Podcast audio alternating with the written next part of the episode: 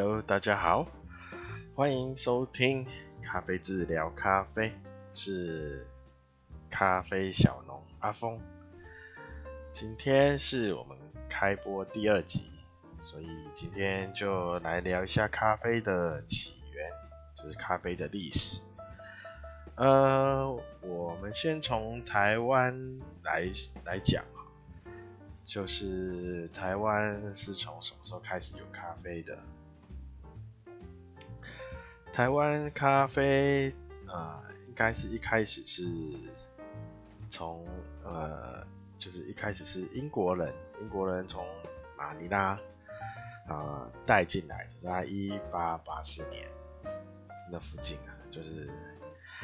那就是一开始就在三峡那边种，然后。在后来也在戏子啊、冷水坑那边也都有种，只是呢，那个时候可能因为咖咖啡的种植跟管理，并不是呃水准没有很好很好，所以那时候种的都种不太起来。那后来到了日本殖民时期嘛，那。他就日本在恒春那边也开始种咖啡，因为他呃为什么都会跑来台湾种咖啡啊？因为台湾是在算是亚热带，然后又是海岛型啊、那他们都会觉得哎、这个地方感觉跟一些呃印印尼啊或是中南美那边的气候啊呃环境。感觉都蛮相似的，所以他们都会把一些咖啡或是一些热带植物带进来。啊，那恒春那边种了以后，呃，好像还种的不错，所以又在后来又到呃花莲、台东，然后嘉义那边也开始种植。啊，啊，对，那只是后，只是之后日本撤走之后，咖啡。在台湾没有流行起来，所以它的市场呢，而且那时候台湾的日本种在台湾种咖啡种出来都送去日本，送回去日本，所以台湾没有流行起来的话，就没有没有没有办法没有市场嘛，呃，所以后来咖啡就没有再也没有就慢慢没落。啊，一直到最近大概十几年、二十年左右，去去现离现在啊，这二十年左右开始才开始有，又开始那个咖啡的风行嘛，就是好像是第三波的咖啡，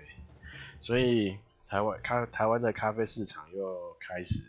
热络了起来，所以就现在呃在全台有蛮多。地方 都在种咖啡。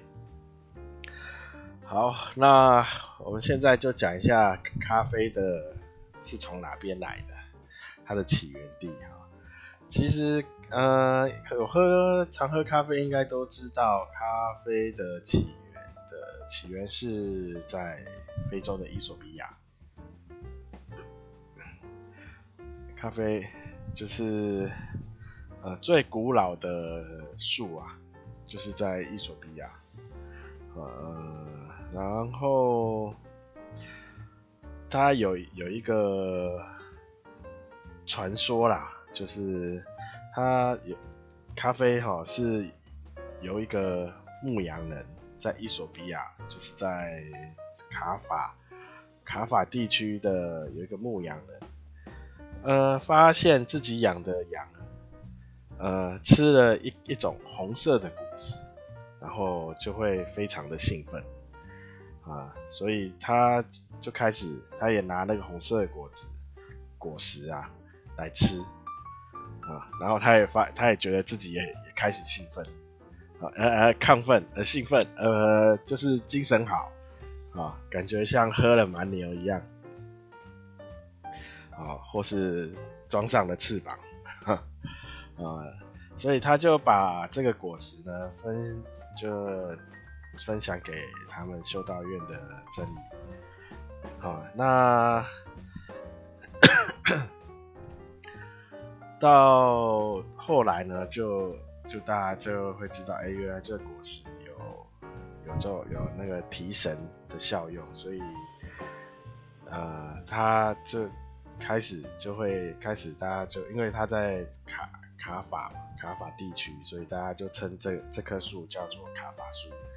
啊，它果实叫卡法。那后来也呃，就是有有两个传说啦，就是呃，伊索比亚他们入去侵略也门，侵略的时候也把这个咖啡果实一起带过去也门，然后再经由也门，呃，就传入了阿拉伯地区啊。那另外一个就是呃，伊索比亚跟也门之间。一些商业的贸易，那在贸易的时候呢，那商人就把咖啡带过去也门嘛，呃，贩售，所以一样一样是由也门再传入阿阿拉伯，啊，那最传入阿拉伯之后呢，那阿拉伯发现这个植物这个果实，呃，有有一些提神啊，呃，镇痛啊，甚至止血的疗效。所以他们就开始大量的，也不是呃，就是开始种植啊，就是有规模的种植跟管理，所以大家都听过阿拉比卡，阿 有没有阿拉伯阿拉比卡，对不对？所以呃阿阿拉伯是第一个呃有规模在培养。咖啡的算国家吧，地方。那之后就是一些贸易啊，或是战争啊，那咖啡就在从阿拉伯一直开始传到啊中东，然后再传到欧洲。啊，那欧洲那时候就是海上霸权，海上的霸权，荷兰，荷兰人，他们就把这咖啡。看，又开就是带到印尼，啊，先带到爪哇，爪哇岛，然后再带到印尼，然后带，所以又咖啡就这样传到亚洲来了，啊，亚印尼又会到印度嘛，然后越南这边就是这样传到亚洲来，啊，荷兰人也会把也也把咖啡往中南美带，啊，那荷兰人带的咖啡呢？它品种就是阿拉比卡里面的铁皮卡，啊，那另外另外一个就是呃，它是走法国，它是先传到法国，那法国他们是用温室温室在温室里培养，那可可能基呃也是阿拉比卡，但是可能基因突变。所以它长出来的跟铁皮卡有点不一样，因为它用温室培养。那法国人就把它叫波榜，因为它在波榜岛啊，波榜岛种就是用温室培养种起来。那法国种起来以后，他就把啊波榜带到巴西，所以。那时候巴西就开始大规模的种植，所以由前面的叙述哈，我们可以知道，呃，阿拉比卡就是最一开始的，由阿拉伯种植，就是它是一个品种。那阿拉比卡之后传到后面会就衍生出两个亚种，就是之后的突变，呃，就是一个是蒂比卡，一个是波榜，哈。那现在这这两个就是最。接近最古老的，也算是古老的原生种。呃，台湾一开始也是阿拉比卡，那那经现比较现代的研究，就是最近这几年，呃，判断出来应该都是电比卡、蒂比卡种。那也有一些波榜，但是很少量，波榜是非常少量，呃大部分都是蒂比卡种。啊。呃，关于品种呢，呃，如何去判断，呃，那应该在下一集会去介绍。那它每个品种有不同的风味，那也在下一集会稍微讲一下。那呃，目前它呃品种咖啡阿拉比卡里面的品种非常多，有一百一百多种，而且现在有在帮有那个一些实验室在帮咖啡做基改基因改造，所以。都会有一直在出新的品种出来啊，所以应该会越来越多啊。啊，那我们在品种介绍会先用大家比较常听到的，然后呃，我我就是我的庄园里有目前有十十一个品种啊，目前十一个品种，那我会以这十一个品种做比较。重点的介绍，好，这十一个品种也是应该大家在市场市面上，呃，比较有机会看得到的品种。好，因为今天是讲一些历史啊，这些历史资料其实大家都大家在那个网络 Google 应该都可以查得到啊，因为它咖啡这个东西蛮，因为历史很有很很久远啊。所以有些东西是传说下来的，所以它所以说叫历史不可考，都是一些传说。那像刚刚说羊羊去吃豆子，所以它兴奋。我想一想，哎、那那个印尼那边不是有麝香猫吗？那他们吃咖啡种子会不会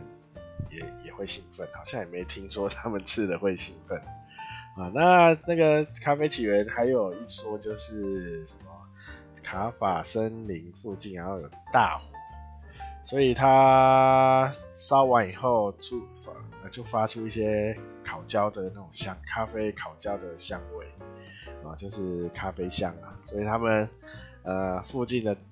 村民就跑去哎、发现这些果子可以食用啊，这些都是一些传说啊，那大家可以看一看，然后呃比如说朋友聚会，然后在喝咖啡的时候也可以。拿出来臭屁一下，随便随便 随便讲一讲啊，让大家觉得哇，你的知识渊博。啊，因为历史嘛，所以就今天内容就会比较无聊，比较干了。啊，因为也很难主要讲的历史中的东西吧。讲的有趣啊，所以大家大概历史就这样。那我们台湾刚好介绍了台湾种咖啡的历史并不算长哦，就是最长就是在英国，只是中间起起落落的。那我希望，大家也可以支持一下台湾的咖咖啡嘛，呃，因为让台湾咖啡可以发扬光大啊。好，那最后。觉得今天真的蛮短的，那我们讨论一下鹅蛋好了。不知道有没有人吃过鹅蛋？我我发现我发现我还没有吃，我从来都没有吃过鹅蛋，鹅的蛋，所以我完全不知道它什么味道。不知道有没有人真的吃吃过鹅蛋，然后可以跟大家呃来分享一下，介绍呃它跟一般鸡蛋是有什么呃味道上、风味上有什么不一样？啊，因为鹅蛋好像市面上也很难买嘛，顶多鸭蛋嘛，什么鹌鹑蛋、鸭蛋，对不对？好，那最后就呃，应该就讲到这里了，感谢大家的收听。如果喜欢这个频道，请帮忙嗯多多宣传啊，请帮忙多多宣传。那呃，今天的节目不会在 YouTube 上面上架。所以就只有这边，那但是还是请大家，如可以的话，请到 YouTube 搜寻一下咖啡志，然后还有 FB 的粉砖，也你可以搜寻一下 FB 的粉砖，也是咖啡字啊，呃，帮忙点订阅啊、按赞啊的分享啊，那最后一样做个小小小的自我工商。啊，请请大家支持台湾咖啡啊，小农啊，那让我们这些小农农夫、咖啡农，呃，可以种出啊全世界惊讶的咖啡，啊。那我在下面有贴一些链接，可以点进去看一下。那也粉丝团里面我会放一些呃最新消息以及优惠活动，那有兴趣的也可以私讯粉丝团。哦，对，最后最后要讲一下有关于音质的部分，我现在还是用很普通的呃种电竞耳麦，就是。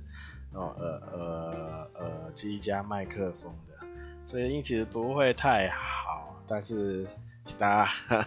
忍受一下。我订了一组，但也不是很很很很好的那种专，就是比较专门的麦克风。嗯，不过再到的话再试一下。不过那个东西好像要到八月才会到，有可能到九月。啊、呃，就那就前面这几集，请大家不好意思忍受一下。好，今天就真的到这里了，大家拜拜。